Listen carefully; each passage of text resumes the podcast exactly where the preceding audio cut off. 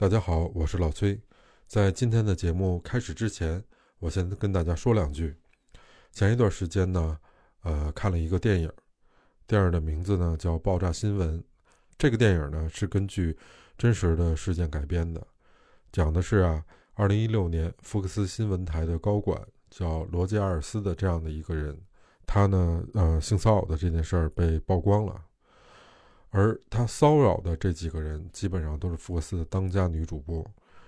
看完这个电影以后，我自己真的陷入了挺深的思考。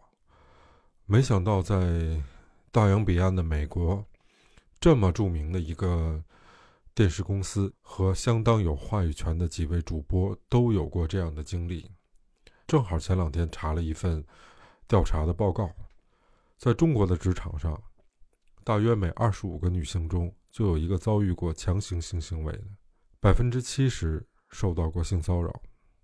最后，我想对每一个正在遭遇或者曾经遭遇过职场性骚扰的人，我想跟你们说：一旦面对职场性骚扰，必须要敢于说不。每一次小的骚扰行为，都是为了更过分的行为做试探。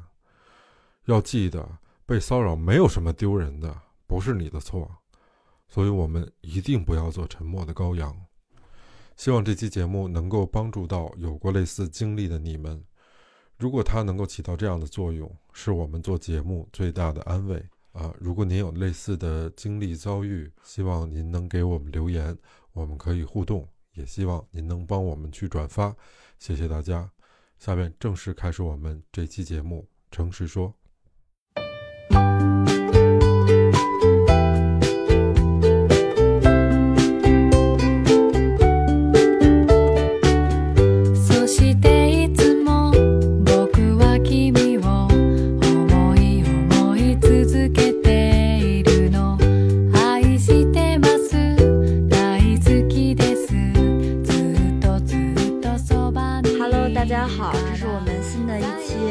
诚实说今天我们请来了几位新朋友和没有几位新朋友，只有一位新朋友和三位老朋友，我们来聊一个职场性骚扰的一个这么比较敏感的话题。然后在我们开始之前，我们先让新朋友介绍一下自己，来吧，新朋友。啊，大家好，我叫小蝴蝶。然后他告诉我的时候，并没有告诉我要准备自我介绍这种东西，所以我也不知道怎么自我介绍。嗯。一个职业白富美，专业富二代，就是小蝴蝶身上的呃，那好吧，就这样吧。那好，现在我们来介绍一下我们几位老朋友。先让我们的猫叔简单的自我介绍一下。大家好，我是叨叨。你不是说你不是说老朋友吗？我什么时候成老朋友了？那提前预告一下，猫叔有两期重量级的节目。然后下一个。大家好，我是老鲁。啊，这么简单？嗯。啊，好吧，都知道我是谁呀？那再再下一个。大家好，我是老崔。哎呀，你们都太简单了，你们一点都没有重量级。那我们就我我老鲁二百多斤。那是行吧？那我们今天就开始吧。今天我想聊一个就是比较敏感的话题，这个就是。一开始我们本身是想说女性职场的性骚扰，然后跟朋友在聊起来的时候，发现哦，男性原来在职场上也有莫名的性骚扰。即使你看有些人都二百斤了，然后也会遭遇到这种 性骚扰。然后我们就先一人讲一个自己身边或者自己身上的事儿。就小蝴蝶是不是太劲爆了？你要不留？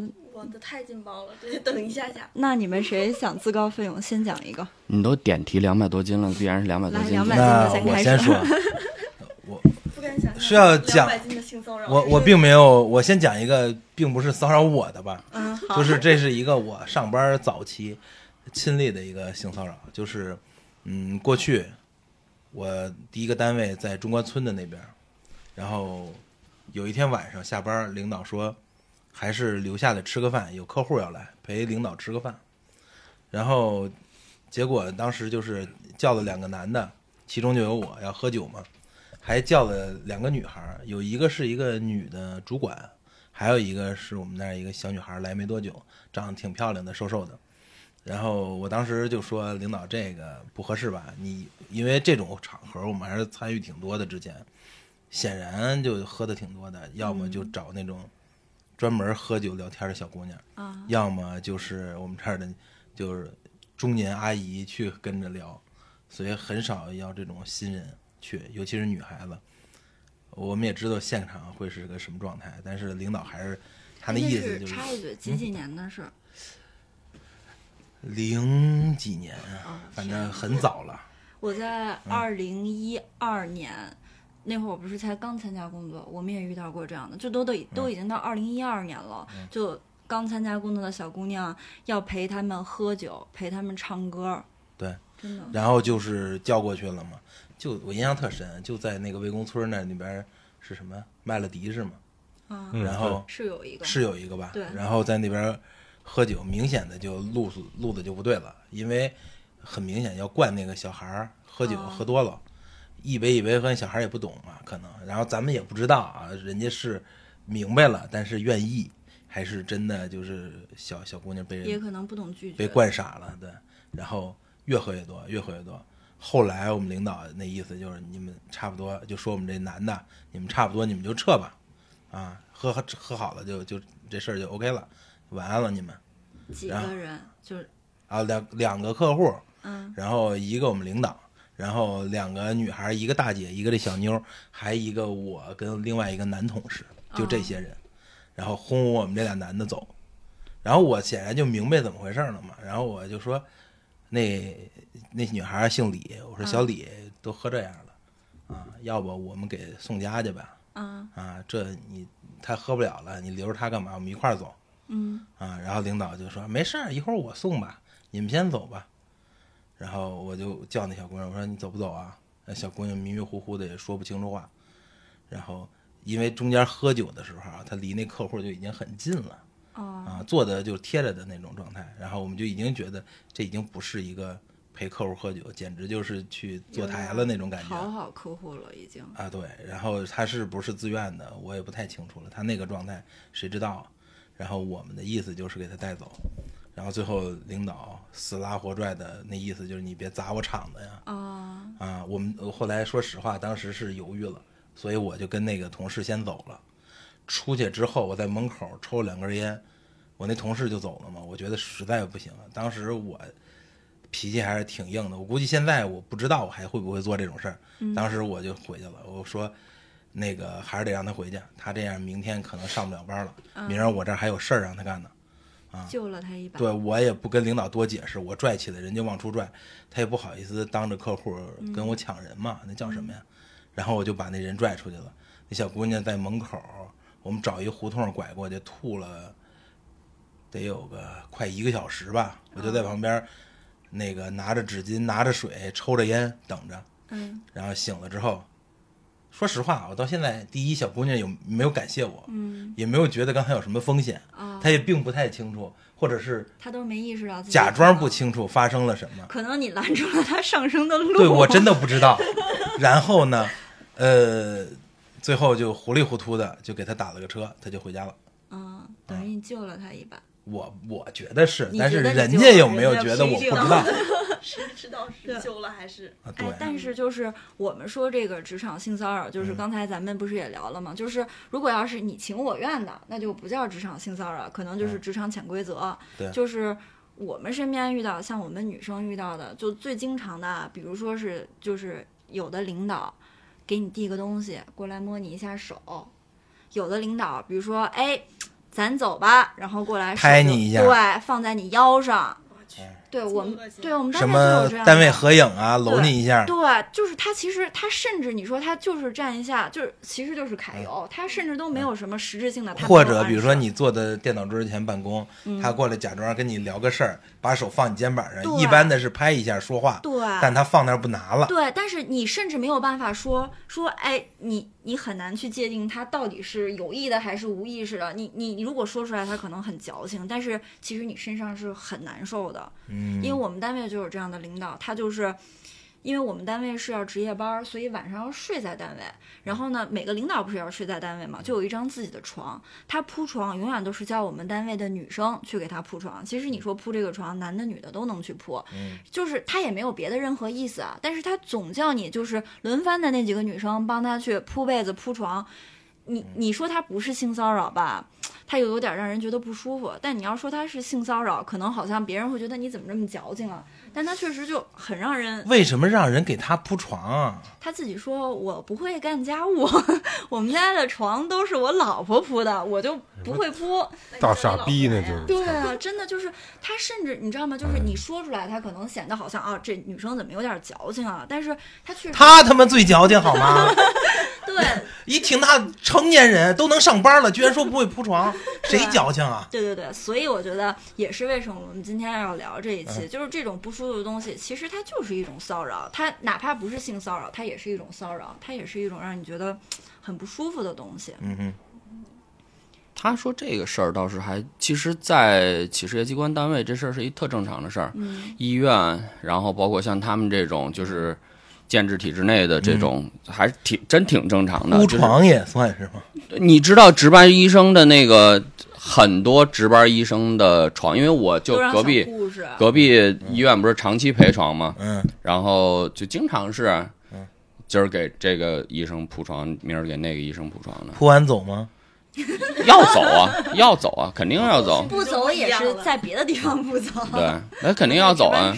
就是护士站，比如说他到几点了，就就就去了，然后一会儿就出来了，就这种，他就是这种情况，就是他有的时候他会有那种所谓的男性和女性之间的那种就是阶级差异，就是他会觉得说我在使唤你，或者是说他有一点那种暗示，哎，但你知道，就是现在大家又因为“女权”这个词特别，好像都已经变成贬义词。你要这个时候有一个觉醒，大家又会觉得你是不是有点过度女权了？你在过度的强调我觉得这个跟女权没有关系系，嗯。成年人之间，咱俩没有任何亲属关系，你就不应该让我给你铺床，也不需要我给你打水、拿报纸，这些都不需要打。水拿报纸，你是我的上级领导，我都能忍。但我觉得铺床这个事儿就有点儿太过于，就是侵犯到，就是我觉得人家不是说嘛，成年人之间如果都有了自己的边界，每个人都会很舒服。我觉得铺床是一种越界行为，就是你跨越的是我的边界。就是如果说这个事儿发生在办公室，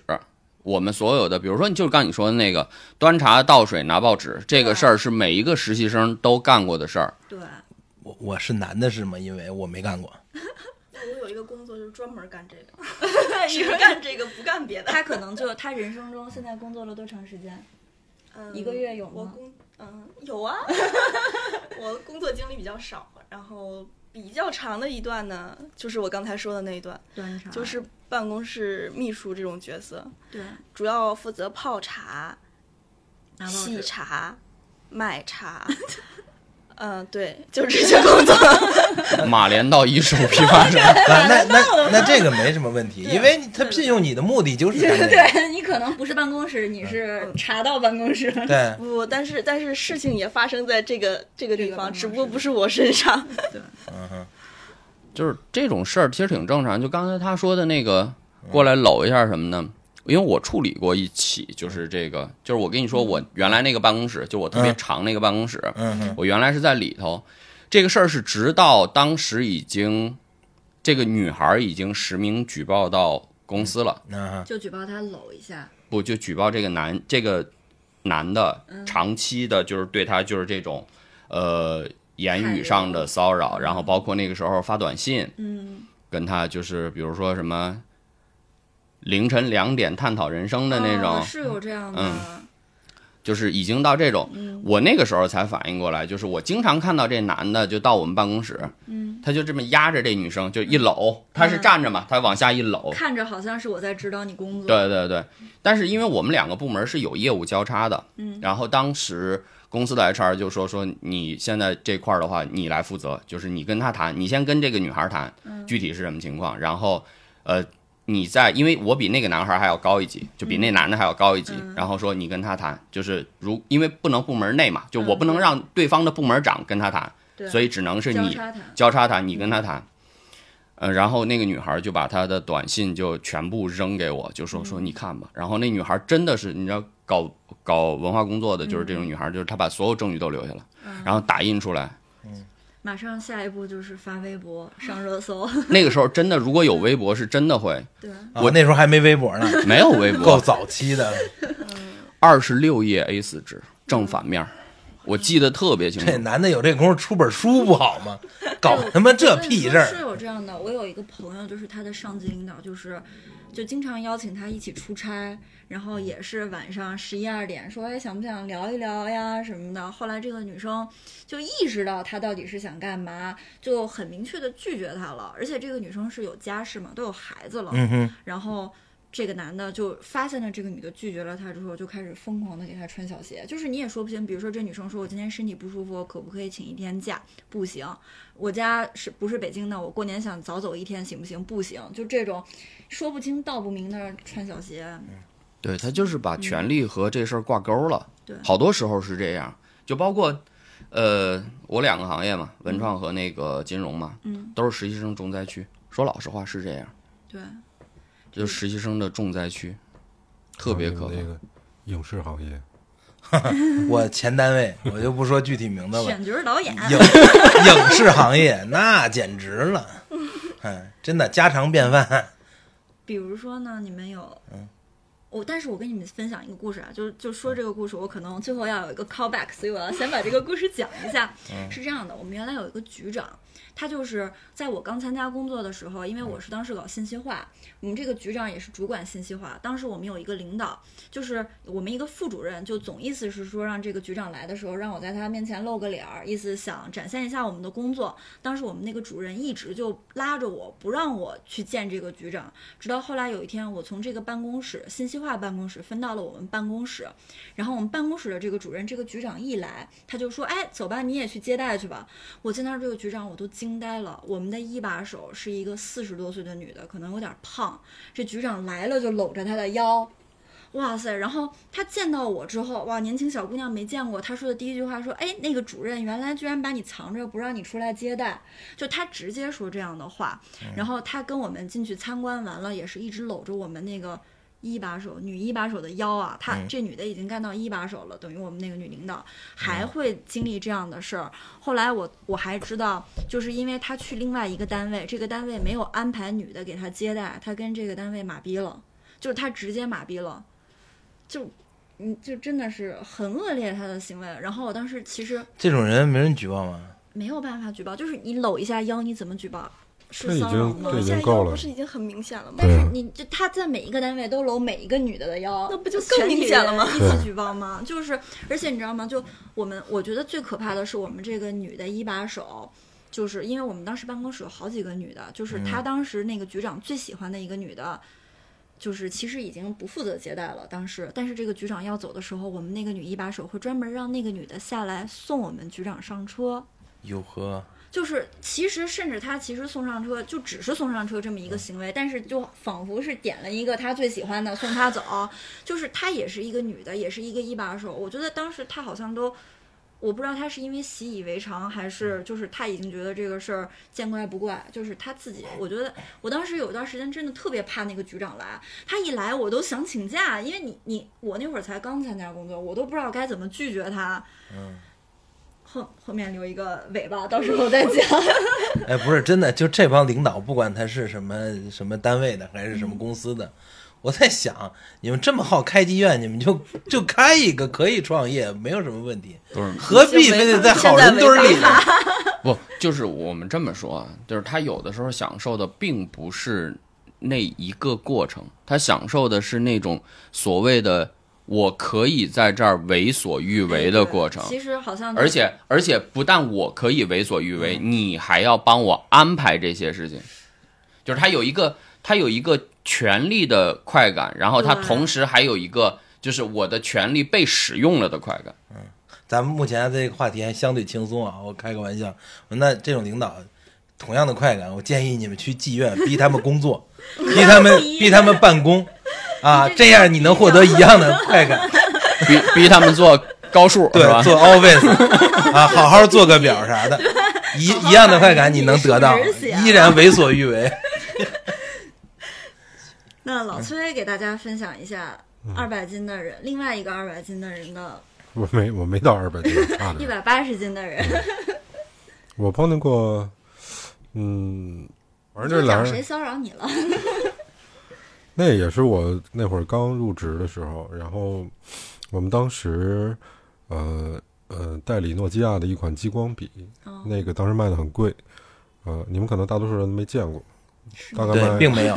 听都没听过的。对我都不知道诺基亚有激光笔。它是一个翻译的翻译笔，嗯，它跟笔的形状似的，然后你可以直接在在书上面就直接去去横着，它就直接能翻译出来。呃，那个当时我记得很清楚，卖六千，嗯，十五年前，哇，15以年诺基亚手机的售价，这笔可真贵啊！对，然后反正就是让我大惊失色的，就是我们那个卖笔的那个那个女孩儿，呃，那个女孩儿是当时我们一个领导的朋友，嗯，呃，应该是介绍过来的，因为当时我在那公司业务最好，所以他会给我提供一些这样的资源。嗯，但那个产品好的地方是在于，可能是他们在中国的独家代理，哦他如果不想卖给你的话，也许没有别的渠道可以卖，而且本来出货量就不大，因为第一个是比较少见的东西，第二个价钱又很贵。然后拿过来以后呢，我们当时看了看，还觉得不错，因为当时我主要跟那个中关村海淀区那边政府做做生意，嗯很莫名的经销商。呃，是不，其实就是他把货给我，我嗯我给他钱，就这么简单的一个关系。然后很奇怪，就是我们公司年会那女孩也去了，然后跟你们老总关系好还是？我们老总是女的，嗯她跟我们的一个业务经理关系很好。我们那个业务经理年纪比我们大四五岁吧，回来就参加完那个年会回来以后，那女孩给我打电话说，她意思其实就是想认识认识，当然是先从业务那端去切入的。后面她说我对你印象很深，因为当时我没有跟她说过话。我说印象深怎么深啊？他他说后面那话，我就特别别扭。他说他说我对你的肌肉印象很深，哦，精壮有力的男子，因为当时我穿了一背心儿，哦，就就我们在年会的时候，他们弄得特别热，因为我们公司没有没有太多人，二十听上去，我也有点热了。我当时就特别恶心那种感觉。那人家那算撩你，男未婚女未嫁，这撩我的人就就多了去了，但是 这个最不舒服的点上。我搁谁也不舒服，我觉得他那么撩到你的直哎，但如果是一特好看的小姑娘，说白啊，一样一样一也样，不舒服，嗯，就因为你们之间有金钱的交易。我们 哎呀，金钱的交易在家撩，好像是别的了可是。他就是有肌肉，就是仿佛说你长得帅，然后你觉得说你长得帅就，我那会儿可能没没现在这么胖，我那会儿一百五六十斤，那还挺瘦的呢。嗯对啊。然后老锻炼，应该可能还行。那那我觉得那有点算是一种奉承吧，或者是可能人家只是后面的事儿更难受，就是哦他这么跟你说的话，我这我我这人有一洁癖，就是你刚才问到了，你说是漂亮和不漂亮，嗯我特别不希望就是我不认识的人离我很近，啊，比如说排队那种，他离我很近，我我是特别反感的，我会直接给他推出去。我不认识的人，他他那样跟我说话，我也不舒服。嗯然后那样我就就敷衍过去了，因为他也没第一次他也没说太过分的话，我说哦是，就比较客套和官方的那样就过去了。后来又第二次打电话，可能大概隔了有一个半月吧，然后他上我们公司来，他说晚上可以聊聊吗？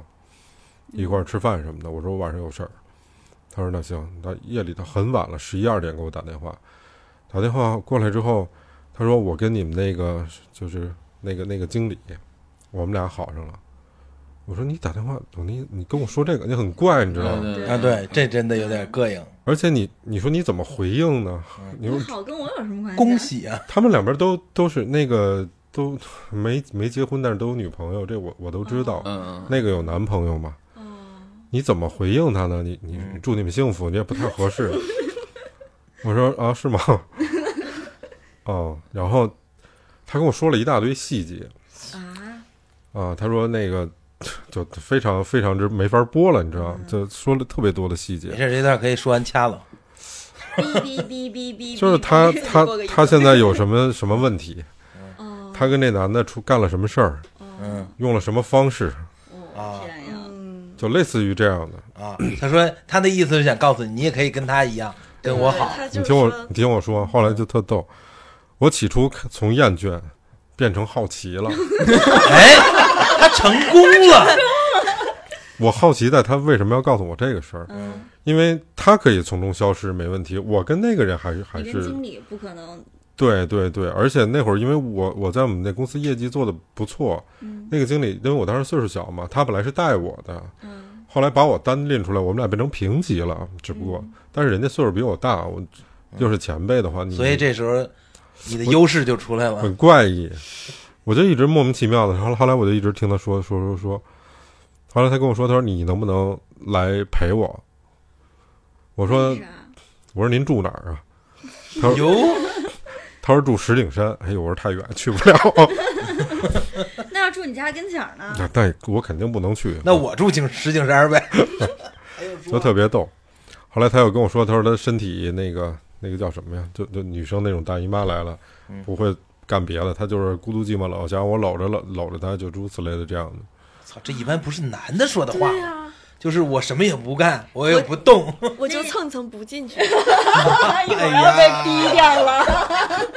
这算性骚扰吗？这个 这这绝对算啊！而且很强烈的暗示。他都说了，你来我们家深更半夜搂搂我，我没来大姨，呃，然后我没我没有大姨，我不是我我来大姨我来大姨妈了。嗯，他都说这个，还不是性骚扰吗？成的这段历史我跟谁都没说过。谢谢你为我们的这一档节目奉献了处女秀，后来当时不是大家都有 MSN 嘛，还有哦 QQ 那种真是好早了，MSN，呃，一般加的人比较少。对，然后因为那。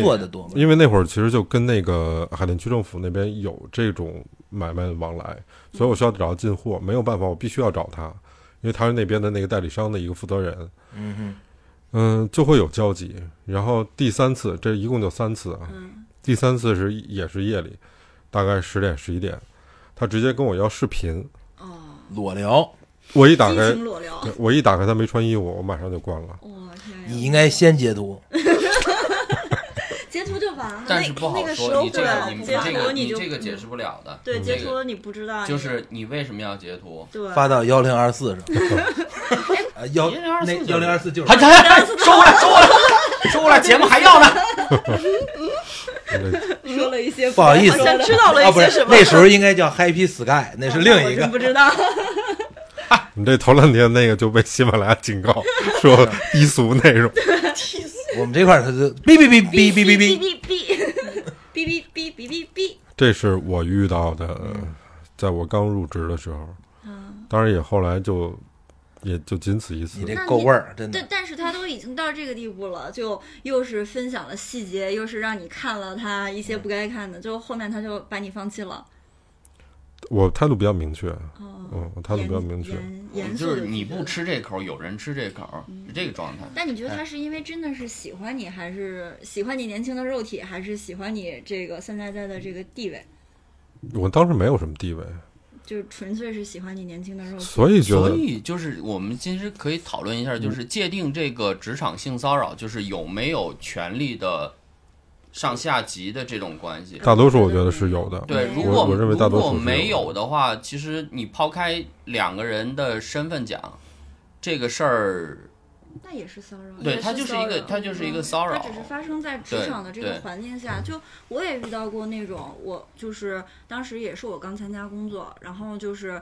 因为我们要值班嘛，然后这个男生因为他比我晚来了一年，然后是我带他，就我们当时在做一个我们单位的一个等于是数据库，因为我要带他们采集数据，然后这个男生晚上八点多，因为值班是要值到十点嘛，八点多就属于正常时间。他说：“哎，你在单位吗？”我说：“我在呀。”他说：“我想跟你聊一下那个就是数据库的事儿。”然后我说：“那正好我值班，你过来吧，因为我们单位外面就是办公室外面是有监控的。”然后我就让他过来了。过来之后，就我我在办公桌坐，他在我们外面那个沙发坐，然后他就拿着一个橘子就跟我说说，哎，你帮我把这橘子剥了。我说凭什么帮你剥呀？就你想，我是拜托你得管我叫一声姐姐呀，就别管我，你岁数比我大，但是我比你先来的，我资历比你老呀。然后后来他就把我突然一下就走过来，就就想实现一个壁咚，但是因为他个儿也不太高，就是平视壁咚也不太那啥。然后我当时就说：“我说你干什么呢？”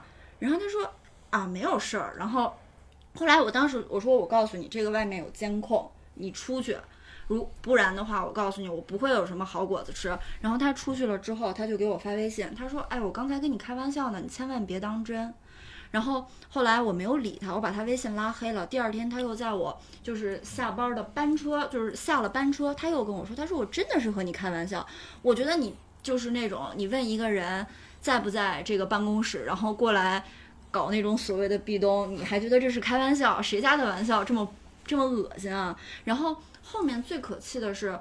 是他后来有一天，他我就知道他媳妇儿生孩子了，然后我倒哦，他他推了一下，结婚的，对他结婚了，我当时还说，我说你有老婆，你注意点儿你的行为。我说这外面也有监控。然后最可气的是，我倒推了一下那个时间，那会儿正好是他老婆刚刚怀两三个月，就代表他肯定已经知道这我有孩子了。然后又结婚又有孩子，然后就真的是非常不检点，而且你要说也没有什么，甚至没有什么所谓的，就是他比我权力大，我比他权力大，没有这些东西，他就是单纯的就是，喜欢你吧？也不是喜欢老他有老婆有孩子，就是单纯的憋得慌。对，就单纯的有病，你知对，就是道吗？就是是就这这种这种有病的事儿吧，这就文章那种，这种有病的事儿，我大概也也碰到过。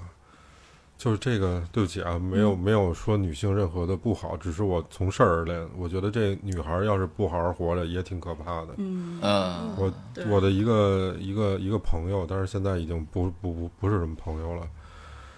就嗯我给你们大概讲讲他什么事儿吧，就是嗯你说，他为什么说不好好活着呢？从学历、从工作能力，然后从就各个方面来说，是一个很条件很好的人，但是可能时间长了就一直没有男朋友，长得不是特别好看，一般人吧，就那样子。就你知道，有的时候他会，他暗恋别人，他也觉得别人会对他有有意思。实际上呢，因为我没有在他那个职场环境里面，他是他做金融做做那个投融资的，啊，你知道接触的都是这种，就是嗯一般嗯嗯说说两句中国话，说一句英国话，全嗯全内陆的。嗯，然后他跟我说，他说，比如说他那个领导晚上会叫他来，他们一经常出差嘛，嗯会叫他来他的房房间。嗯，对，房间，后来按说这个事儿其实有点儿不合适。对，后来我问他，我说你们在什么场景？我举个例子，他说基本上就是因为他们从别的地方开完一个会，从写字楼出来就只能回房间里，很晚了嘛。嗯但确实是因为有事儿没弄完，他这儿有份表，只是给到他嗯，那个表，告诉他应该怎么写，怎么写，怎么写，拿表嗯。出去，但是这女这事儿生误解了，这事儿就结束了。其实。嗯，后来就因为有好感，就他老觉得这个你对人有有好感的时候，你任何他的反馈，对对对，你都会往这边靠。过度解读了，嗯，他说：“哎，那他不喜欢我，他为什么不叫别人去去房间？嗯，他都会这么解读。对对对。他好使呗，真的是打工打上瘾了。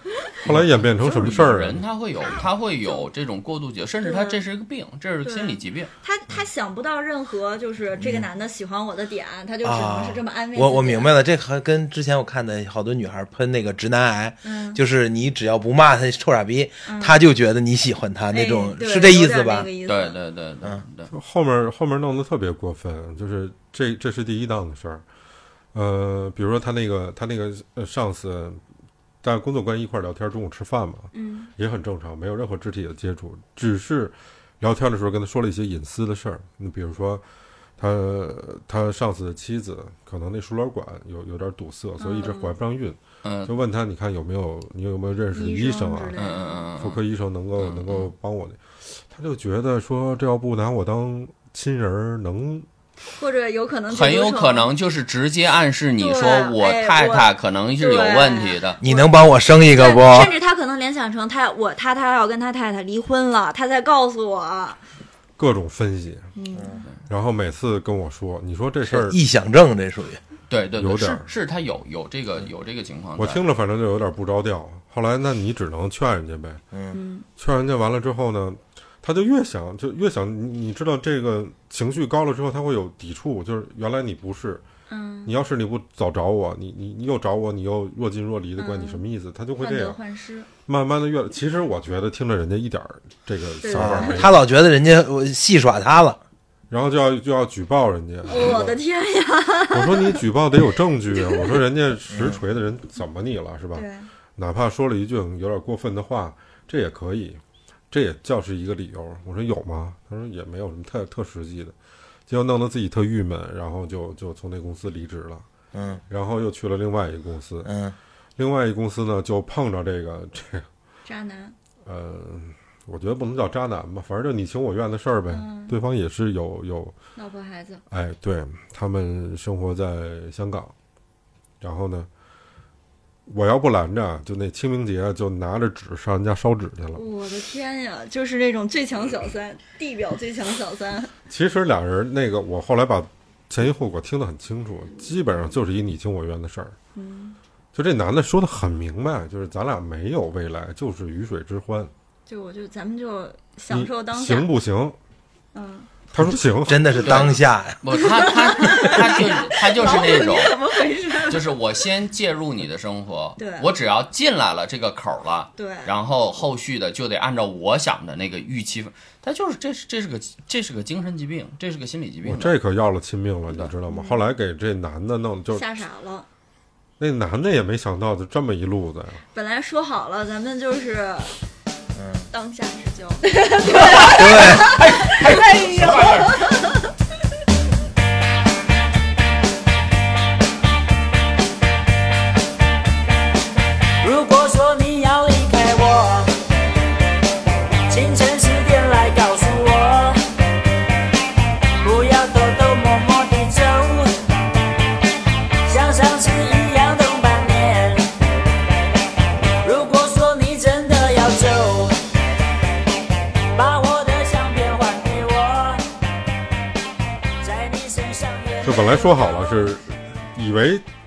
成年人挺明白的这个事儿，嗯没想到后来闹的就是，首先这男的他妻子也知道了，嗯然后呢，等于这男的上司也知道，他们是同一间公司，等于整个这个公司没有不知道这个事儿的。嗯然后这男的就说：“你到底什么意思呀？你你图什么？你要干嘛？咱们就你是要跟我结婚吗？也不是，你也不是让我结婚，也不结婚。然后你要拆散我们，就你怎么都不行，就是就得必须得弄你。嗯，他就是状他就是状态已经就是精神状态太可怕。了，上了飞机就要去人家那个布道去，烧纸去，布道去，说，你想一想，这个事儿如果发生在我们任何一个人身上，嗯无论男女，这是一非常可怕的。他如果赶到香港烧纸，那我真的当代龙婆呀！后来就是，你如果不向着他说话，就变成你就不是我最好的朋友。你就跟他不是一头的，嗯就就变成这这个情况了。对，那小蝴蝶给分享一个你们的劲爆的，在你职业生涯为数不多的时候的劲爆故事。对我为数不多的职业生涯。然后我之前是，就是我我最开刚毕业的时候有工作过一段时间，然后中间就大概有两年左右就完全是没有工作。然后我妈实在是看不下去了，她就说你起码找个地儿有个事儿干。嗯，然后呢，她就把我送到了一个朋友的芝加哥大学毕业的吧？别给我们学校丢人。听一下啊，听一下。这种掐了，这段掐了，不不是不是，然后然后呢就送到我妈妈一个，他们是就是一个类似于这种修佛的那么一个。那么一个哦组织的同学那种感觉，嗯然后就他的公司，然后因为我确实没有什么工作经验，然后而且又两年都没做过事情了，他说嗯那你怎么办呢？你就先从我办公室这儿待着吧，嗯就从办公室待着，你就泡泡茶，然后有人来了你接待一下什么的，嗯然后，但这个工作呢，以前在我来之前是有一个小姑娘在做的。嗯。然后我哎，去了当时，你俩就一个办公室吧？我记得那会儿，你就在他对面。不，她在楼，呃，你说我老板吗？嗯，对对我老板就在我对面，就我们俩在一个办公室。他俩在一个办公室。对，嗯就是，然后那个小女孩呢，就我去了以后，等于嗯那个女孩就要去别的岗位。给你腾地儿。对，但是我没有觉得这个工作有什么，就是这工作有什么可好的呢？就是，但是这个女孩，我明显的感觉到她一直对我是有敌意的。嗯我就觉得很奇怪。然后，但我比较大条这方面，我就一直也没有想明白为什么，一直到我就不做了，不做了以后，后来那个当时做人力的一个那个同事，然后他跟我讲说说你知道吗？就是公司现在基本上全都离职一遍了，就女孩子。我说为什么呢？他说你不知道为什么吗？嗯我说我怎么会知道为什么？他说他说你就是他会叫女生，就是我那个老板，他会叫几乎所有女生，他都会叫我上去问、嗯问很隐私的问题，比如你跟你男朋友那方面怎么样啊？哦天呀！你一周几次呀、什么就那种，那就是女生还回答他，所以就陆续离职了呀。嗯。就是，然后发展到后来就很严重的是，当时对我充满敌意那个小女孩儿，她是先是被骚扰，就是嗯被问了这些问题，产生了抗拒，嗯，后来又发现他喜欢上了老板，就乐又乐在其中那种感觉，结果万万没想到。我又进来了，嗯。就是他以为我是抢走了老板的那个人，对，他又对我充满了敌意。然后，而且因为就本来他们是一个，就是我妈妈他们是信密宗啊，这样、嗯本来很很正经的一个，就是信信佛而已。嗯然后他在办公室里面放了越来越多的那些佛像啊，对对，嗯欢喜佛也是有的，嗯各种。然后后来就发展到他会邀请那个女同事跟他一起双修纠，缠。哇、贼可怕！我我当时听了我都觉得啊，哎，那你想啊，就是你本来工作了一个月有吗？当时？有有有。那你本来拯救了他们一个月，就是这一个月，因为你跟他在对面，他不能再骚扰别的女生了。不，所以后来我想到有一些时候他会让我出去，它是一个完整的筛选机制，嗯。它是有一套完整，就比如说他通过谈话跟你进行第一轮筛选，嗯，筛选过之后，他才决定这个被筛选人嗯能不能进入能不下一轮？能进入下一轮，它有一个完整的筛选机制。然后最后筛选出来的和他双修，对，太可怕了。那他这个公司现在还在吗？在，嗯，还在，还在，就还还挺好的，是吧？就是还嗯还挺嗯好的。那可能就是 哎，我前段时间经历了一个事儿，你说到这个事儿，我想，我因为我我完全没把这事儿算作性骚扰之一哈。就我不是跟你前两天聊过，我说我在上海那边那个业务嘛，嗯。然后上海的就等于是我们的总公司在上海有业务，然后同时要发展重庆的业务，因为我现在人在重庆，所以他就跟我说，他说上海这边的一个老板就是一个项目总，然后他跟我说，他说呃有一个女孩子要去你那边面试，就是嗯看看要不要定一个岗。因为我现在是属于团队组建的这个过程，嗯他说要不要定一个岗？我说 OK，我说那就面一下嘛。然后最可气的，你知道吗？在我的公司面另外一家公司的岗，嗯就这样很尴尬，所以我就不敢开着门面，嗯，就是因为我不想让我现在的员工知道你好像还对在干别的。对对对，然后我就不敢开着门面，然后那个女孩子就上来就跟我说，哦，对我问她，我说，因为她不是学这个专业，她不是学金融这个专业的，然后我就有问她，我说为什么想干就是你？我说这行又苦，我说而且你的年纪也不是一个呃特别小的年纪，就是能吃苦的年纪了。我多说少岁了？二十七，我天，二十七就已经被挺出二十七就已经不对是能吃苦的年纪了。不就是如果说你是做一线的销 sales 这种工作都嗯 OK，、但是他面的是一个技术岗，哦他面的是一个技术岗，但是他又没有完整的技术背景资历，嗯。那我一定是会考虑说，会不会就是安排完以后会有人带他，我肯定要考虑这个问题。嗯对对对对就本来应该你自己成团队，自己做事儿了。对，因为这个岗位基本上是一个萝卜一个坑，嗯。所以当时他跟我谈，他就说，他就跟我讲，他嗯说他之前的一段感情，啊。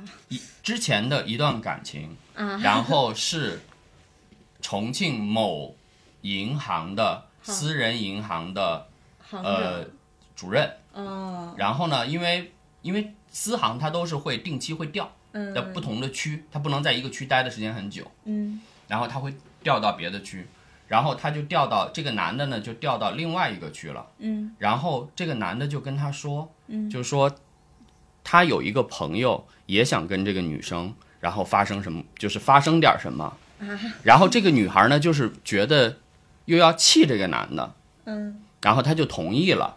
嗯。跟那个男的接触，然后那个男的呢就给他说说，你知道你在那个男生的备忘录里，呃，就那个电话表里叫什么吗？叫重庆某某某，哦，他说我一下就知道他一定是在其他地方也有，比如说杭州，对他会有一个 title，然后拿这个 title 来列表分类。嗯，对，这不是陶喆吗 ？PPT 音乐家嘛，然后我说那你就是想进这行跟这个事情有什么？他说我想找一个比这个男的还厉害的人。哦，然后现在看上了你，不是不是不是，一定不是他，因为他完全没有接触过我。嗯我和他那天是第一次见面，但是他就是非常很明白的跟你说，就是我只要能进这一行，让我干啥我放得很开，就这样就，哦，我就愣了。就我真的非常，然后幸好就是我助理过来了，然后就是进来就是给我交通，我说那要不然我说我下去处理，因为我们楼上楼下两层嘛，我说我下去处理，我说那今天就先到这儿吧，我说具体的我说我会叫上海那边的人跟你对接，我就走了，我然后我下到电梯，我直接下到一楼，找了一个背景角落就开始骂那个人，嗯，我就说我说你跟那个女的是不是有什么关系？她非常隐晦的就表示了，嗯。呃啊嗯，就就就这样，我就我说那我说你拜托你现在要搞清楚一件事情，就是我现在已经在一家公司任职，我说我现在是因为咱们是原公司，嗯我是不得已现在要做这件事情。我说你把这个一个一个包袱丢到我这儿来是什么？我说而且你也知道我孩子刚刚两岁多，我说你丢一个这样的东西，就你这个朋友也不能叫朋友，他根本不是朋友，他就是同事，你明白吗？就是而且是那种。就是我们两个原来都不在一个部门的那种同事，就只是说大家知道，然后因为项目重组，重组完以后，我们两个人变成了现在的同事，就这样他。就是这你的这个同事就是选角导演，哎，你你这个你这个经历你讲完了吗？完了完了，你讲完了，我说一个有点类似的，很神奇。我原来的那个单位，就是那个还是级别比较森严、比较也有比较高的领导嘛。然后当年我们处就我们处长啊，在年轻的时候遇上过他人生最恶心的一件事儿，就是他是一个特别正直的人，嗯，但依然被强权压制了就是有一个特别大的领导，在一个风雨交加的夜晚，跟一个行政处的，就是行政处就是管食堂的嗯小妹妹，做下了一些不可描述的事情。然后呢？之后陆陆续续一发不可收拾。这个小妹妹从最初的就是被领导属于胁迫，嗯。后来发现哎已经这样了，嗯。就就谋点利吧，嗯。然后就以曝光这件事为由，嗯。要挟说我不要在行政处当服务员。嗯，我要。我要找个正规的，像有知识的啊，对有编制的岗去嗯。干点啥，我不要混。然后最后领导想来想去，想到了我们，我不知道为什么他想到了我们如此正直的处长，嗯就是你必须把这个人给我塞到你们处干一个正正规岗。哦这个这个女孩子所就我们处所有的人，连我这个若干年之后才去的人、嗯都知道这件事。那时候她已经是姐了。就哎，我们单位也有这样，我们系统也有，然后那个那个处长后来已经变成了我们一把手，就是若干个一把手嗯其中之一，就已经他党委班子了。对他这个人这辈子都不能有人在他面前提这个女的的名儿，提完直接拍桌当场暴走。哎，我们也有那样的，我们有一个就是这个女的，她是一个财务科的一个科员儿，嗯然后她就先是跟这个单位的其中一个就是一把手啊，先就发生了一些不可描述的关系，然后这个一把手的媳妇儿就找过来了，因为媳妇儿是很严厉的一个人，就找过来了说。不是你死就是我亡，说你赶紧给我滚边儿去。然后这个女的就跟这个单位的二把手 又发生了关系了。还是很灵活的嘛。那有清晰的职业规划。对，而且他们都在同一个单位，你知道吗？都在一个党委班子下。然后二把手就媳妇儿比较弱，媳妇儿还因为这个事儿抑郁了，但是还是离婚了。然后这女的就成功的上了位。我说妈呀，多尴尬啊！这种一把手跟二把手还能交流经验，真的是，哎，打仗亲兄弟上，对上阵父子兵。哎呀，奇人家怪不，是说那什么一起扛过枪，哎，因为他也算一起嫖过娼啊。节目节目还要呢，节目不是还要呢。那个，我来，我来，呃来定个性啊！咱们今儿讲的性骚扰怎么改成这个了？没有，我们还是说这个。你说多可恶啊！利用啊？什么？上一 话风一转，对，这怎么怎么突然上价值了？呢 我们一定要上价值。为什么聊这个？还是因为我觉得有一些，就至少我跟一些女生聊，她们就很尴尬，她们不知道该怎么办。因为我有遇到那样的，就是她还是想干好工作，她又怕撕，就是跟领导说你不要这样做，就是撕破了脸，就有可能领导会穿小鞋。而且可能她现在干的工作是自己很想干的事儿，但是一旦穿了小鞋，自己的工作可能就不一定能那么好的做下去了。这个事儿在跟尊严比呢。但是你说就是，大家都是社畜，很难什么啊。叫社畜？哎，就是被胁迫的一个状态，很难。就是你，你虽然在社会上，这是一份工作而已啊！呃你为什么？那你不是甘受欺凌吗？那其实，所以你就说，那就可能是男生和女生的区别。就我是可能男生受到骚扰，可能就反手一个巴掌，您滚边儿去。就女生真的好多女生就，其实你就是包括我刚参加工作那会儿，就是我是因为正好凑巧了，我当时就跟领导说，我说我我太累了，我要回家。然后我们一波来的一共有三个女生，另外两两个女生就陪他们在 KTV 唱歌。就都二零一二年了，还要在 KTV 唱歌，还要在 KTV 跳舞，我就说呃就那年还正好传世界末日，都不知道还能活几天了，还有工夫整这事儿。就你，那你说你刚参加工作的，你跟领导说我不要，就，对，而且还有那种，你知道，我们就当时我记得特别清楚，我们单位就是年底嘛，就有点活动，当时是去那个南宫泡温泉，嗯，然后就有一老大姐给那些老干，就是老同志发票，然后都，您想那大姐都四五十岁了，有一个同志过来就直接问说，有小姐吗？就他问这个女的，这这个地方有小姐吗？他怎么可能知道？而且你不觉得你问这样的东西很很冒犯。对，很冒犯，而且你你这样子，你你在大家面前你是个什么样的人啊？你能说出这样的话？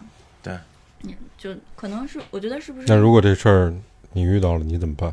我啊，我最后就要讲，你要让我把这个故事留在最后，我跟你说个场景，你现在要去的那个单位，嗯遇到这事儿你怎么办？那我肯定我我肯定是不吃亏的人，我都已经从一个铁饭碗儿都掉到半铁饭碗儿了，我肯定不会，因为我他许给你高官厚禄，我不要如，果是真的的话，我不要，我觉得因为她老公坐在后面。嗯对。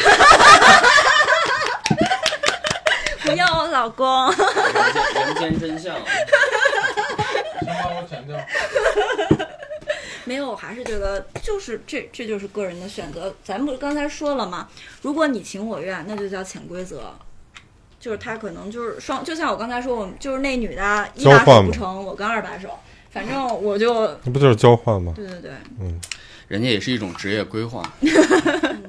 我觉得是这样，现在是，就是有很多女生，嗯，她会有这样的准备，就进入职场。哎对，真的，她进入职场之前，她甚至就已经我是 OK 的，有那样的，然后就比就比方说刚才像老老鲁刚才去做的那件事儿，把人孩子带出来，人家孩子可能可能下意识就是他从一开始他已经他可能觉得这没什么，我真觉得啊，嗯。我说老实话，我没觉得现在的孩子会那么傻。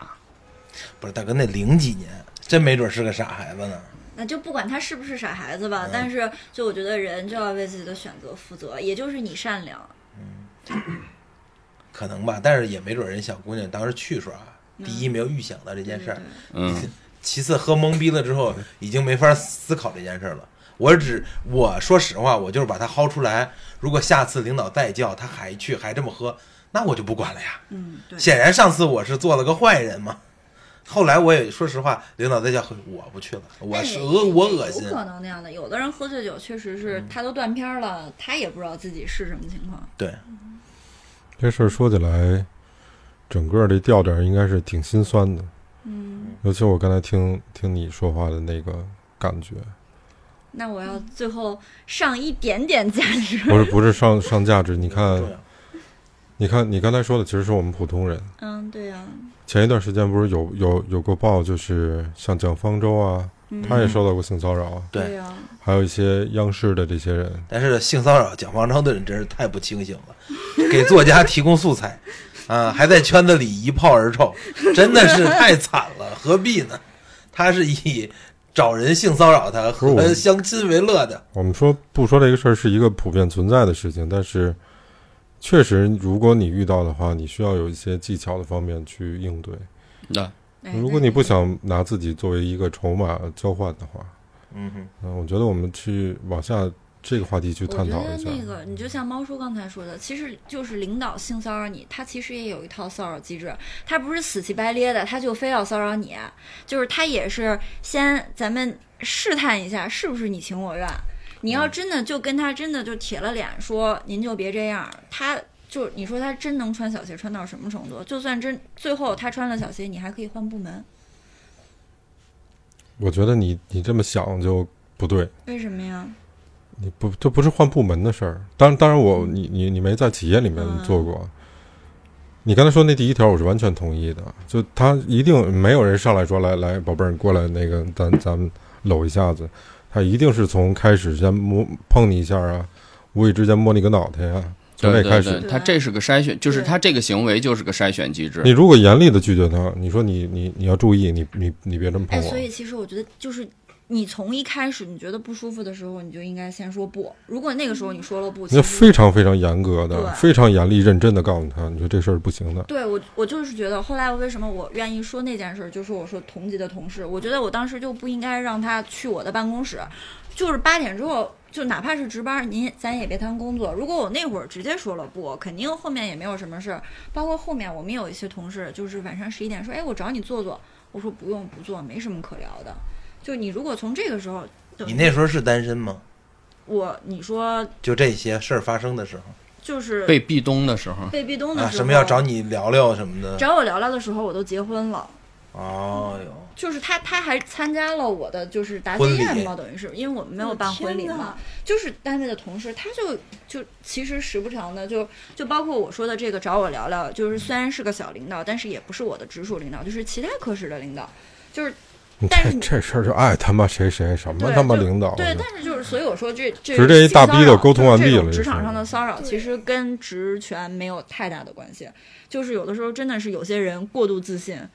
或者说他有一套自己试探的东西，对，这个还是刚才回到刚才态度很他重要他说的那个状态，就是如果说哈，嗯，那个时候那个小男孩是你心仪的小男孩，嗯。那你就不是今天这套说法了，啊对吧？就是就是另一个话题了，就是我我遇到的小狼狗，美妙的对情对我遇到的小狼狗但是就是因为你知道他结婚了，对就就是还是那个话，就是凡是我拒绝的，我不管是我从呃行为上，或者是我从语言上，我只要拒绝你了，这就是骚扰。对，就是我说 no，您还对、就是对，我给你一个明确的指示了，你还我在们咱们国家和企业里面，其实对这事儿，我觉得重视程度还是不够的。相当不够。国国外是非常非常严格的但你。说就我看那个前段时间那个日本不是有一个那个纪录片儿，也是那个女的，最后她也是，她当时是安倍晋三的，就是骚扰她的男的是安倍晋三的，嗯我知道就是你说那个撰写者嘛。啊然后最后这个女的告刑事案件都没告成，最后她只能走民事案件，让这个男的给她赔了一点儿钱。但这个事儿在日本社会这个甚至是侮辱人，我觉得。嗯，对呀、真的赔点钱这事儿作为处理方案，甚至是侮进一步侮辱女性。其结果是这个，但是在民众里面，他赢得了很大的声誉，对对对这个其实是突破的一个很很很棒的一步。所以。就至少定性了。对，啊，至少定性了，只不过惩罚太奇怪了。因为你在一个，因为普遍现在，尤其是亚洲国家，还是男权社会的国家多一些。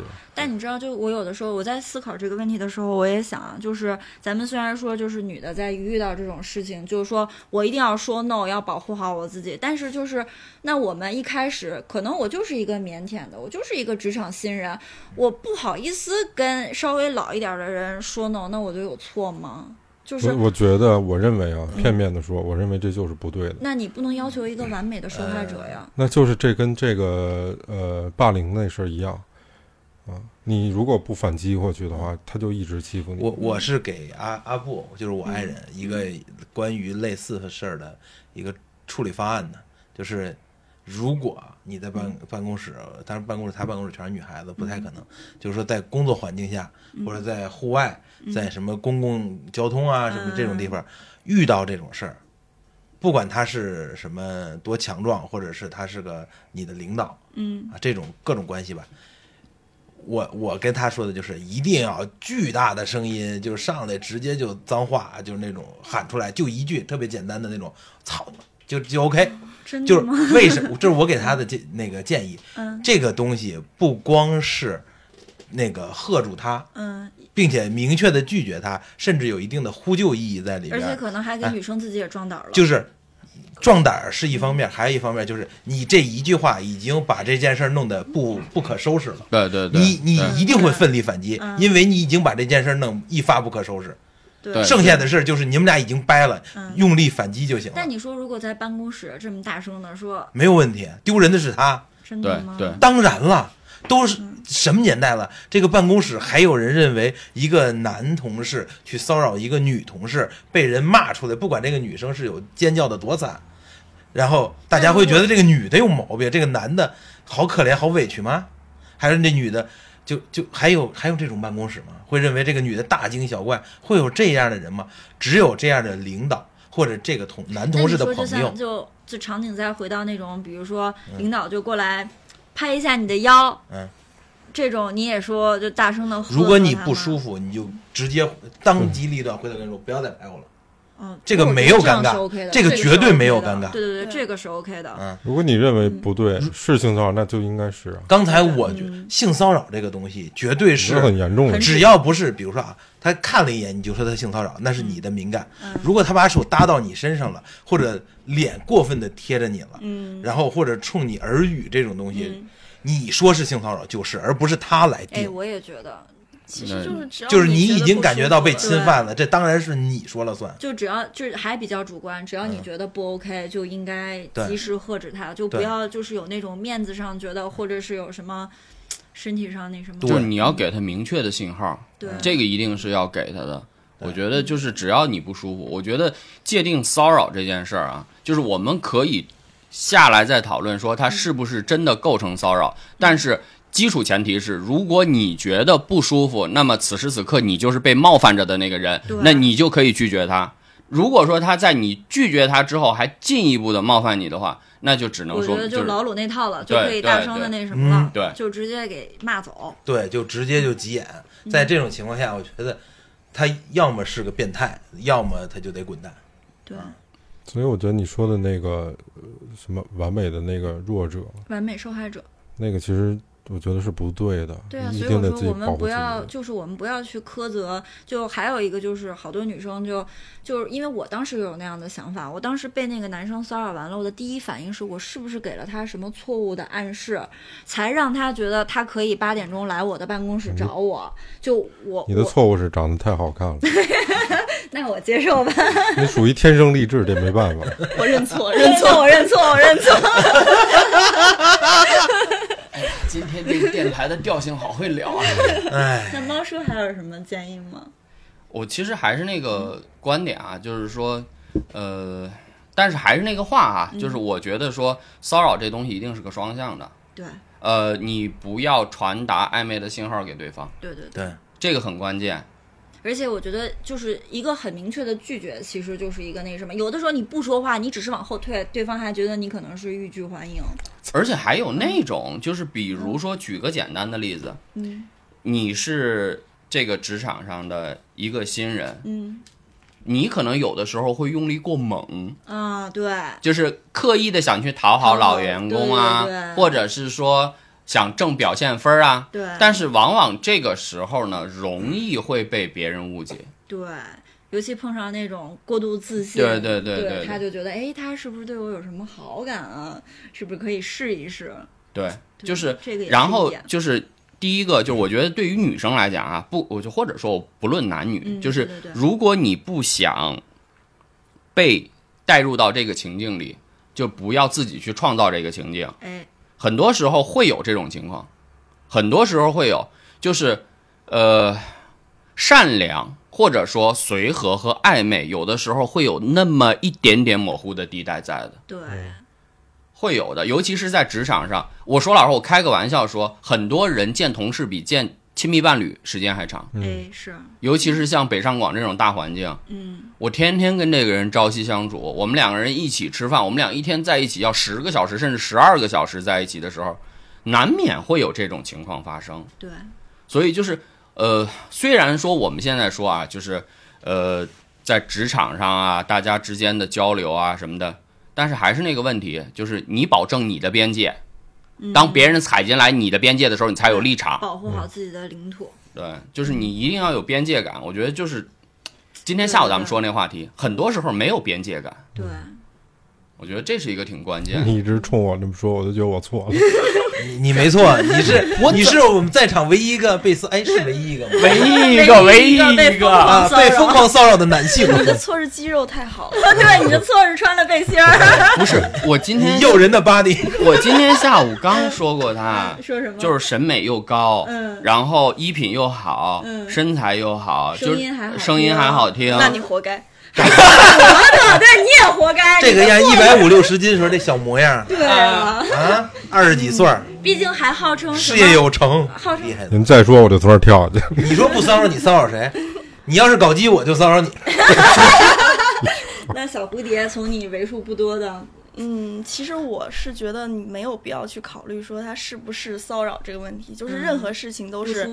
只要别人对你做的这件事情你觉得不舒服了，你就说不就可以了，对，就没有必要考虑说他是不是在骚扰我啊，或者骚扰我才能说不，嗯哎不是的，对对就是我不舒服，然后我就跟你说我不喜欢这样子，停止，就是不要再不要再甚这样甚至是人际交往的对，就是过程中，任何事情不只是说这种，学会拒绝很重要。哎，我发现目前啊，咱们说的这些案例里，不管是自己亲身经历的，还是自己见证的，啊，朋友身上发生的，嗯还没有那种特别变态的，就特别，你这个还算比较变态的了，老崔。啊裸聊，激情裸聊啊，他这个真的算比较变态的了非常袒露。灵修也挺变态灵修也很变态啊就打着甲乙那什么的名号。就有点像某某波啊聊《金刚经》嘛。进邪就是那种 以宗教名义搞黄色事件，对对对对 对对，哎是 我现在挺多的。成熟的因为我有一次在在公司就碰到过一次，我我回我的办公室，然后我们公司有俩女孩儿跟那儿那个，他明显是看着我乐的，我以为我文领口开了，有可能是这样，有可能衣服没塞进去什么乱七八糟的这种。后来我说，后来我说你乐什么呢？就很害羞，但是你的胸肌了是吗？还是你肌肉惹的祸还是你肌肉惹的祸。那个女孩儿跟我，后来我说你告诉我呀，我说怎么了？我说我得知道知道。她说，她说我想抱抱你，哦，就咱人哟，哎呦，那你不觉得是骚扰吗？不是人家那么明着说的，就她不是那种，就就是很开玩笑的说，她不是那种很龌龊的那种，就是偷偷的那种，她不是阳光的那种，我们都就是欣赏你只是健美有点好看。他只是把那个就是她和她呃闺蜜之间的这个讨论，嗯然后分享给你，给你了而不是说后来我还问了她，我说为什么？私人关系都挺好的，我说为什么呀？我我我也我也没想到啊。然后她说，因为她老公特瘦，啊。啊她说他们抱一个她没搂，那种，那我最后再给大家分享一个我的 callback，、嗯就是当时这个局长不是他经，就是他总过来，因为他就是当时我们信息化和我们办公室是合在一起的，他他总来，我真的是快要烦死他了。然后后来他都已经五十九岁了，然后在他爬黄山的时候死了，突然一下死了，牛逼！没下来，你知道吗？我当时就想鼓掌，真的，所以我要跟大家说，黄山啊，对，真的不要，就是有的时候你想，不是不报，时候未到。这些诚心借着权力的东西在骚扰你的人，不会有什么好下阿场。不是不报，是颜色没对。默默的笑了，看。所以就是不要慌，不要怕，反正上天一定会给他们一个报应。嗯对，不行就请咱们爬黄山。抱怨实在不行不抱怨的不重要，但最重要的是就是要反击回去，一定要对对对，一定要勇敢说 no。嗯，没错。那大家就祝大家新年快乐，拜拜祝大。家新年快乐！我是老罗，拜拜。新年快乐，我是猫叔，拜拜。好啦，拜拜。解脱是肯承认这是个错，我不应该还不放手。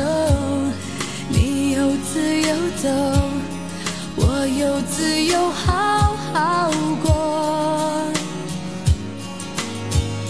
解脱是懂擦干泪，看以后找个新方向界辽阔，我总会实现。